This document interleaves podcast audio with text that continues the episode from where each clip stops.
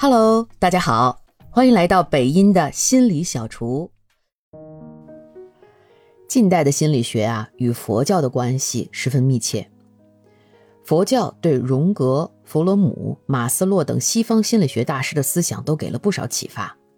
佛教对心灵认识之深刻及其治理心之技术的完善，受到西方心理学家们的由衷赞叹。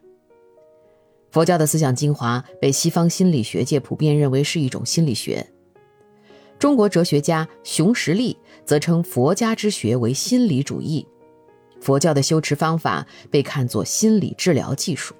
其中有些心理学的治疗方法相通。比如我在学习的过程中就发现，有很多治疗的方法都是来源于佛教中，比如说，呃，正念，呃，冥想，还有。呃，关系法其实就相当于心理学里面的转移法，而那种忏悔就相当于心理学的宣泄法。而且佛教以正信正规依正见安心，是具有提高心理健康、治疗精神心理疾病的作用的。而且科学上用脑电图、心电仪等仪器方法对禅定、瑜伽、气功的研究也表明。禅定可以使人体的呼吸、新陈代谢、血液循环、微循环、免疫功能、体温、消化系统等生理指针发生良性变化，而且大脑额叶区的阿尔法波也大幅度增加，精神上的紧张和压力也由此得到缓解，从而发生健身、美容、提高智商、情商、开发潜能的效应。礼佛、诵经、祈祷也被证明有心理治疗之效。日本持剑右次郎的自我分析中说，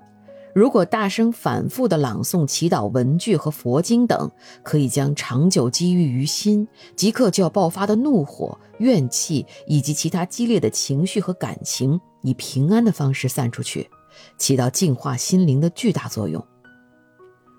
对现代心理学而言，佛法是一座蕴藏丰富、开采价值极大的矿山。佛法对烦恼的根源和深层心识的详尽解析，尤其是大乘如来藏学关于心性的指示，对心理学可能有永恒的启迪意义。佛法还以无常、无我等正见修观，以消融或转化烦恼的方法，对心理学，特别是精神分析学的治疗法，会有点铁成金之效。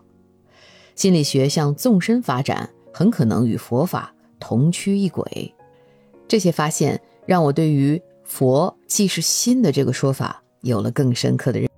感谢您的收听，如果喜欢今天的心理小菜，记得点赞、评论、加关注，也可以点上一份回去送给你的亲人和朋友哦。